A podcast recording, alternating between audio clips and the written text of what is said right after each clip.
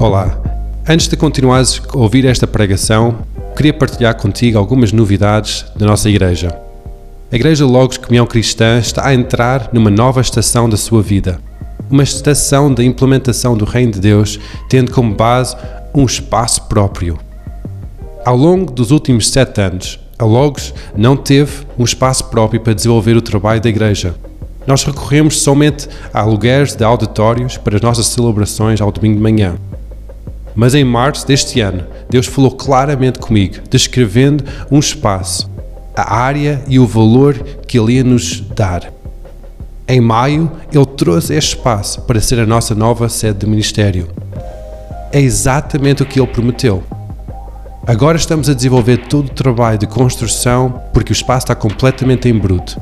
Para ser tudo conforme as normas legais tendo uma sala de reunião de 500 metros quadrados, escritórios, salas para crianças e jovens, uma área de dispensa para o banco alimentar, amplas salas para casa de banhos.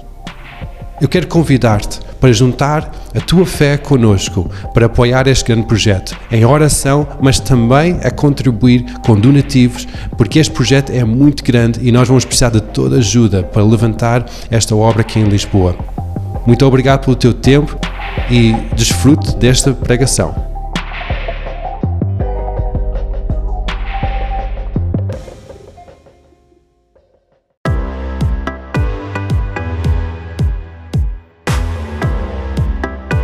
Eu hoje quero falar e quero ministrar a vossa vida sobre legado. Há um tempo atrás o Peterson esteve aqui a pregar, há umas semanas atrás, e ele não pregou sobre isto, mas no meio da pregação ele usou esta expressão, legado. E desde aquele dia que ele falou aquilo, foi uma palavra, foi como uma seta no meu coração. E aquilo ficou cá. Eu disse: Eu tenho que pregar sobre isto, não é? O que é que nós estamos a construir? O meu, a minha vida é fruto de legado de homens e mulheres que investiram em mim. O Joca foi um deles. O bichinho que eu sinto na minha vida e no meu coração com relação às ruas, com relação aos perdidos, não é? com relação a, a ministrar a vida de Deus a outras pessoas, não foi só uma chamada de Deus sobre a minha vida. Foi alguém que agarrou em mim e disse: Agora tu vais aprender como é que se faz. E o Joca foi uma dessas pessoas, entre outras, mas lembro-me bem do Joca, porque ele tinha essa, essa paixão. Não é? Então, o que é o legado? Quando nós falamos em legado, nós pensamos em herança, não é? Porque nós pensamos naquilo que nós deixamos quando partimos. Legado é uma palavra que vem de uma palavra em latim que quer dizer embaixador. E muito mais do que uma herança física, legado fala daquilo que se transmite de geração em geração. Aquilo que nós passamos a outros. Ok? Então, quando eu estou a falar em legado hoje, eu quero falar sobre o nosso legado espiritual. E é uma responsabilidade que Jesus deixou sobre cada um de nós. De nós construirmos legado. E quando eu falo em legado, eu quero que vocês mantenham esta ideia de transmitir. Transmitir. Passar. Passar. Passar. Ok? Mas antes disso, eu quero ler uma passagem em Apocalipse, porque eu creio que Deus hoje também quer trazer uma exortação à igreja. E Apocalipse, no capítulo 3, é uma passagem que todos nós conhecemos. Vamos começar a ler do versículo 14. Eu vou ler alguns versículos daqui. Diz assim: E ao anjo da igreja que está em Laodiceia escreve: Isto diz o Amém, a testemunha fiel e verdadeira, princípio da criação de Deus. Eu sei as tuas obras, que nem és frio, nem és quente. Oxalá fosses, foras frio ou quente. Assim, porque és morno e não és frio nem quente, vomitar-te-ei da minha boca. Como é que tu podes dizer: Rico sou, e estou enriquecido e de nada tenho falta? E não sabes que és um desgraçado, miserável, pobre, cego e nu. Aconselho-te isto. Aconselho-te que de mim compres ouro provado no fogo, para que te enriqueças, e vestidos brancos para que te vistas, e não apareça a vergonha da tua nudez, e que unjas os teus olhos com colírio, para que vejas. Okay?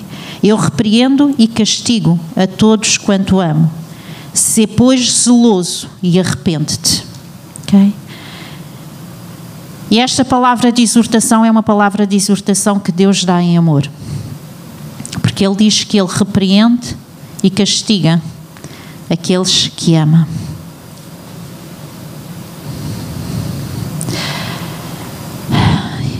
Quando nós falamos em legado, nós podemos falar num legado que é temporário, ok? Que é temporal. Que é uma coisa temporal. Uma coisa que é passageira, uma coisa que passa. Mas também podemos questionar-nos se nós realmente estamos a construir legado. Porque muitas vezes, como crentes, nós tentamos manter o nosso cristianismo, fazemos um esforço o máximo para não pecar, tentamos vir à igreja ao domingo, tentamos sobreviver como cristãos e sobreviver como não pecadores. Vocês entendem o que eu estou a dizer? E a nossa vida não passa disso. Porque sabemos que quando partirmos queremos ir para o céu. Então nós esforçamos-nos, né? Simplesmente para manter os mínimos. Aquilo o suficiente para não pecar. O suficiente para manter a salvação. Mas Jesus diz aqui que quando nós não somos quentes, nem somos frios, Oxalá que fosses. Porque quando nós somos mornos, Ele é como se nos vomitasse. O que é que Ele nos exorta em amor? Que é que Ele nos exorta em amor? A tomarmos uma posição. Jesus deixou-nos um legado. Jesus deixou-nos uma responsabilidade. Jesus fez de nós embaixadores. O que é que nós estamos a construir? E quando nós pensamos num legado temporal, e eu quero ler uma passagem de um homem que todos nós achamos um homem tremendo de Deus. Em Juízes, e é, e foi um homem tremendo de Deus. Vamos ler no livro de Juízes, capítulo 2,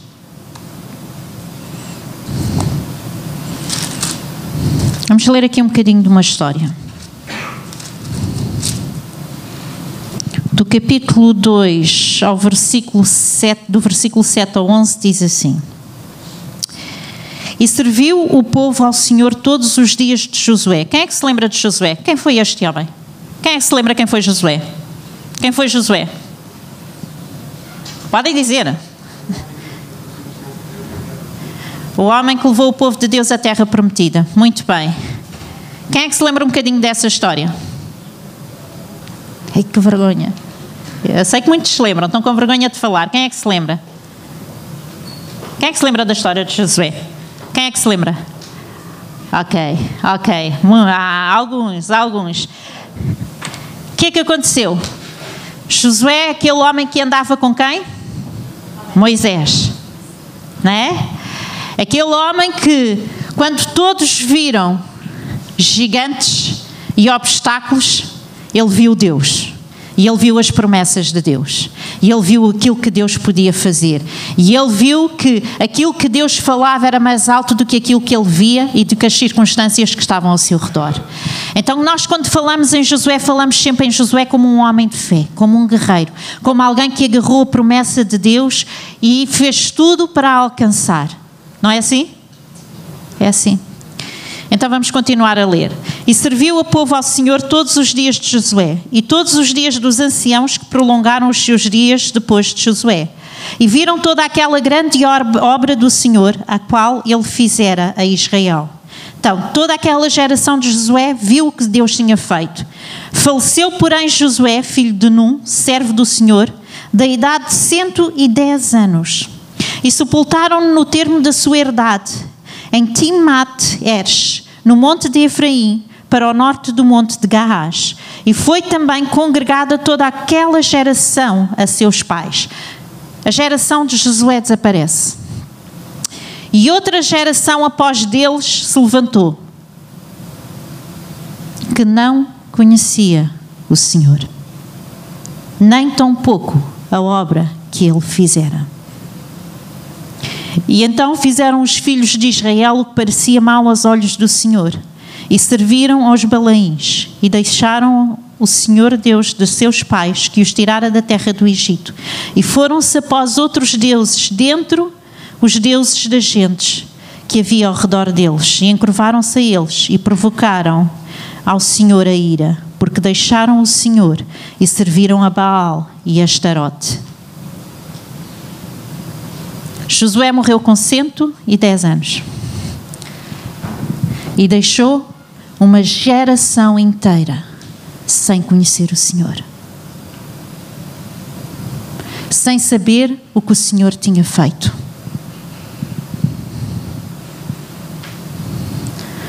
Josué construiu um legado temporal, passageiro.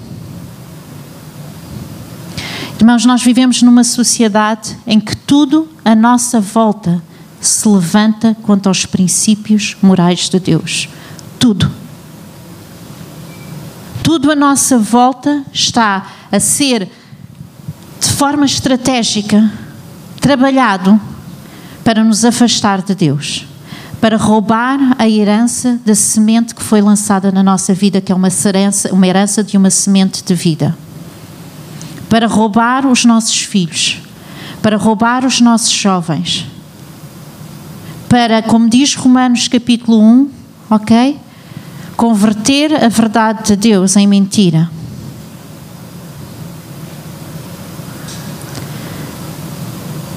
A nossa responsabilidade como crentes, a nossa responsabilidade como igreja é transmitir.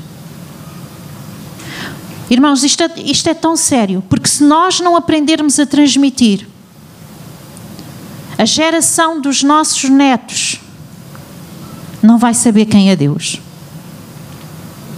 Não vai saber o que é que Deus faz. E se nós estamos focados somente no nosso tempo, na nossa era, naquilo que Deus faz através de nós, no meu ministério, naquilo que Deus tem falado da minha vida, aquilo que Deus que quer, quer que eu faça, aquilo que Deus quer que eu alcance.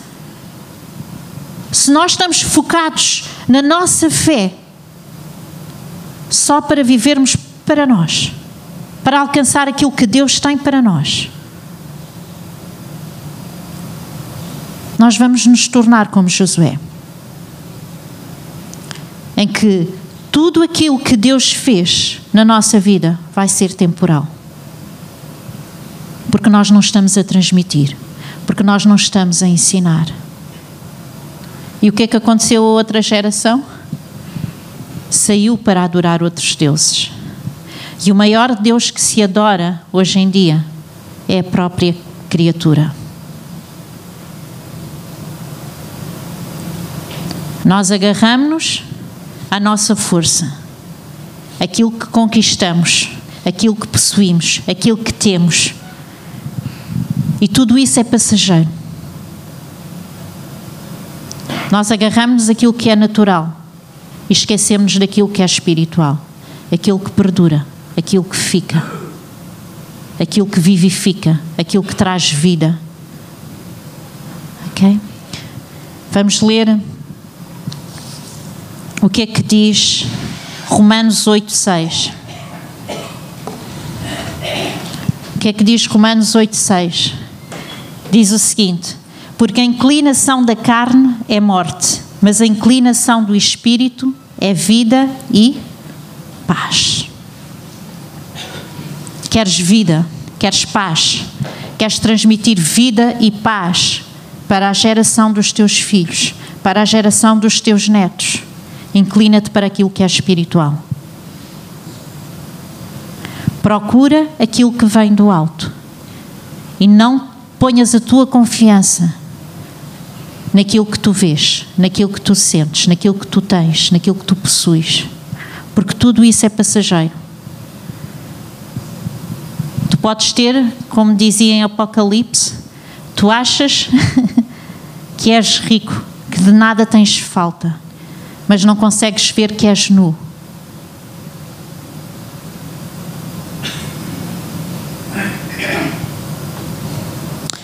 A Bíblia está cheia de exemplos de homens que conseguiram construir um legado espiritual que perdurou. Nós somos herança de um desses homens. Nós somos herança de Abraão. O legado que Deus colocou sobre a vida de Abraão ainda continua. Ok? E os seus filhos serão como as estrelas do céu.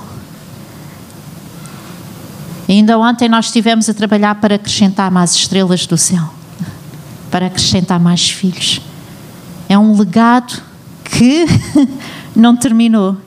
É um legado que veio ser reafirmado por Jesus e continua através das nossas vidas.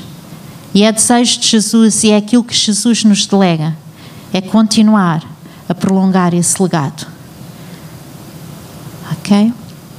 Nós podemos dar o exemplo de Davi. Quando vocês falam em Davi, o que é que vocês se lembram? O que é que vem a vossa mente quando falam de Davi? Grupo de louvor. Adoração.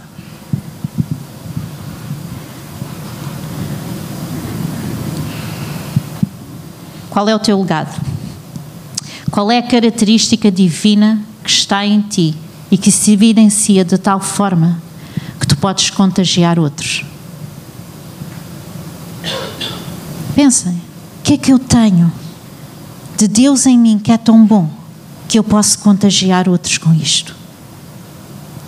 Davi era aquele homem que quando nós nos lembramos, e nós podemos lembrar várias coisas de Davi, porque ele era um rei, era um guerreiro, era um homem né, preparado para a guerra, um homem que lutou contra um gigante. Né? Nós lembramos tantas histórias de Davi. Mas quando nós olhamos para a Bíblia e abrimos os Salmos, nós vemos o coração de um adorador. Nós vemos aquela alma a ser derramada em adoração diante de Deus, em que ele chora. Eu acho que ele devia de chorar, desculpem a expressão, babirranho, às vezes aquilo é tão dramático, aquilo que ele descreve, né? Tão dramático, e eu estou nas profundezas e eu sinto-me, né? E os meus inimigos estão-me a cercar, e assim uma coisa tão, tão elaborada, mas de repente aquilo muda, mas tu, Senhor, tu és a minha fortaleza, tu és o meu refúgio. Mas tu, Senhor, tu és aquele que afasta os meus inimigos, tu és a minha justiça, não é? E ele começa a entrar em adoração a Deus e afirmar aquilo que Deus é naquela, na vida dele, e ele traz essa herança até hoje. E Davi foi um homem em que o legado dele teve que ser resgatado. Porque se nós estudarmos a vida dele, houve muitas ocasiões em que as coisas andaram tremidas.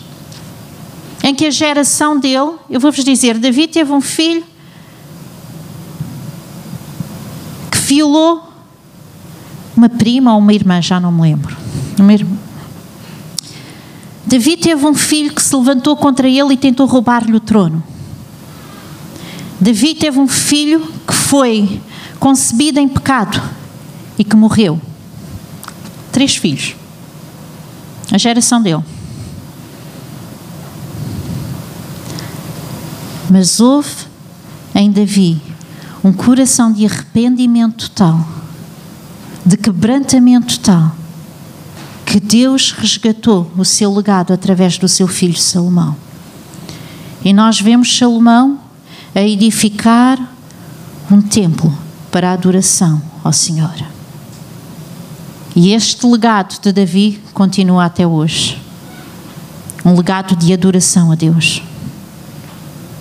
E é isso que nós fazemos quando nós estamos desanimados, quando nós estamos abatidos, quando nós estamos angustiados. Nós vamos ler os salmos, nós vamos lá buscar a nossa força. Nós vamos ver como é que ele se refugiou em Deus. Nós vamos ver onde é que ele foi, onde é que ele foi buscar o seu sustento, a sua fonte. Não é? E nós começamos a orar os salmos que Davi orava. Não é isso que muitos de vocês fazem? Este é o legado de Davi sobre a vossa vida. Ele transmitiu. Ok? Nós temos, eu tinha aqui vários exemplos, só vou usar um, um ou dois. O legado de Elias. Elias foi um homem, um profeta tremendo de Deus. E Elias foi um homem que Deus usou forma grandiosa. Agora eu te pergunto-vos: quantos de vocês têm o desejo de ver os vossos filhos alcançarem e, e crescerem e, e a serem usados mais do que aquilo que vocês são? De verem os vossos jovens a ser usados e alcançarem e, e chegarem a sítios que vocês não chegaram? Eu, pelo menos, com a mãe, eu digo sim, sim, sim. É, é o nosso desejo. E foi isto que aconteceu com Elias. Deus levou-o até porque a unção, o legado de Elias é um legado profético. E é um legado que dura até hoje. E Deus levou até um homem que se chamava Eliseu. E este jovem largou tudo para seguir Elias. Mas ele não somente largou tudo, como ele disse, mas eu quero o dobro daquilo que ele tem. E Deus deu-lhe o dobro. E nós não vemos na Bíblia outro homem a ser usado de forma milagrosa. Eu não sei, eu acho que em cada capítulo que nós lemos sobre a vida de, de Eliseu, nós encontramos um milagre a acontecer. Ele não era somente um profeta que ouvia Deus, era um profeta que movia-se numa fé tremenda. Aquilo que ele falava acontecia, até assustador. Porque há coisas que ele dizia e acontecia nós ficamos, epá, porquê é que ele fez isto? Mas o poder que aquele homem tinha nas suas palavras, o poder, a fé que ele tinha para ver milagres acontecer. Dizem que quando Elias, dizem não, diz a Bíblia, e é verdade, se dá na Bíblia é verdade. Quando Elias morreu, estavam, a, a, depois de ele estar morto e sepultado, diz que estavam a, a preparar o funeral de um homem, e entretanto surgiram uns inimigos e eles, com medo de serem atacados, lançaram o corpo do homem e o corpo do homem caiu na campa de Elias. Sabem o que é que aconteceu mesmo? De, de Eliseu, desculpem. Sabem o que é que aconteceu mesmo depois de Eliseu estar morto? Aquele morto ressuscitou. Eu acho que só na Bíblia, só alguém que tenha operado tantos milagres, ou mais, só Jesus. Este foi o legado de Elias. Uma geração profética. Porque eu não sei se vocês sabem que quando Elias, quando isto aconteceu, Elias estava com medo porque todos os profetas estavam a ser mortos. E ele pensava que não ia existir mais nenhum profeta na terra. Foi quando ele fugiu aquela história que ele fugiu, escondeu-se numa caverna, vocês lembram-se disto? Não é? E depois Deus leva-o até Eliseu. E Deus, através dele, levanta um legado de profetas que perdura até hoje, porque até hoje, no Novo Testamento, nós temos esse ministério a ser entregue à igreja. Qual é a característica divina que está em ti que tu podes transmitir? Porque se nós não encontrarmos isso em nós, Jesus diz: Eis que eu estou à porta e bato. Aquele que ouvir, abrir a porta, eu vou entrar e vou cear com ele. Nós usamos isto muito para evangelismo, mas Jesus está a falar com a igreja. Esta passagem é para a igreja. Eis que eu estou à porta e bato. Tal como Jesus, tal como Deus resgatou o legado de Davi e levantou Salomão. Se tu achas que tens perdido o teu legado, se tu achas que tens perdido o teu foco, se tu achas que tens estado mais a tentar manter um equilíbrio, a ser morno.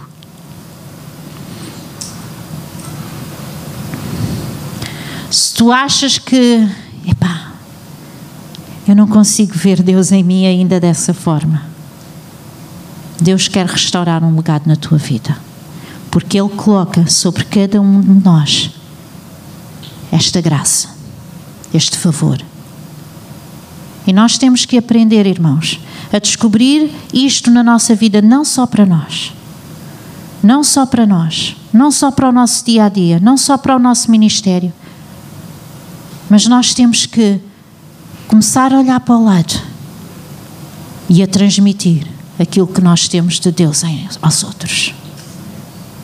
Como é que tu queres ser lembrado? Pelas riquezas que tens? Quando Davi estava a morrer, ele chamou Salomão. E se nós lermos essa passagem é interessante, porque ele era um rei. Ele ia deixar o seu reino para o filho. E quando nós nos focamos mais naquilo que é carnal, que conduz à morte, e focamos-nos menos naquilo que é espiritual, que dá vida e paz, os nossos olhos e o nosso foco vai estar sobre as coisas naturais. E Davi chama ao filho ao seu leito e ele podia ter dito: Olha, agora vais ter que fazer isto, isto, vais ter que gerir isto desta forma, isto desta forma, aquilo de outra forma. E a primeira coisa que Davi diz a Salomão: guarda os caminhos do Senhor, não te desvies deles. E começa a dizer tudo o que ele deve de fazer em relação a Deus e em relação ao Senhor. Ele transmitiu aquilo primeiro que era espiritual. E depois ele dá conselhos sobre o reino. Mas primeiro, a prioridade de Davi foi transmitir aquilo que era espiritual. E se esta não é a nossa prioridade, nós estamos a produzir carne. E não estamos a produzir vida, nem estamos a produzir paz. Vocês estão a entender o que, que eu estou a dizer? Estão todos muito sérios a olhar para mim.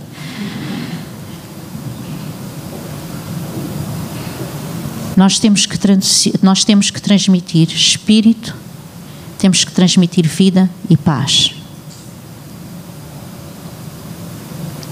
Se os nossos olhos estão focados em coisas naturais, nós temos que mudar.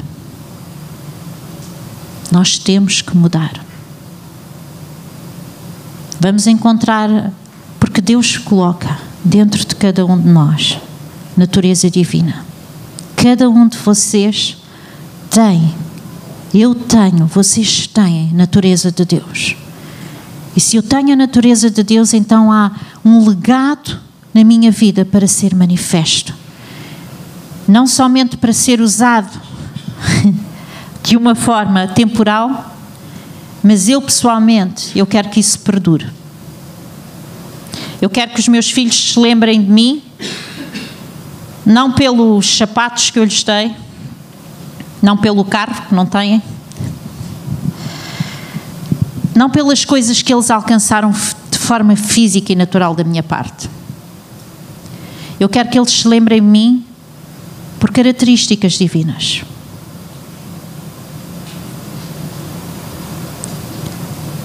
Herança espiritual.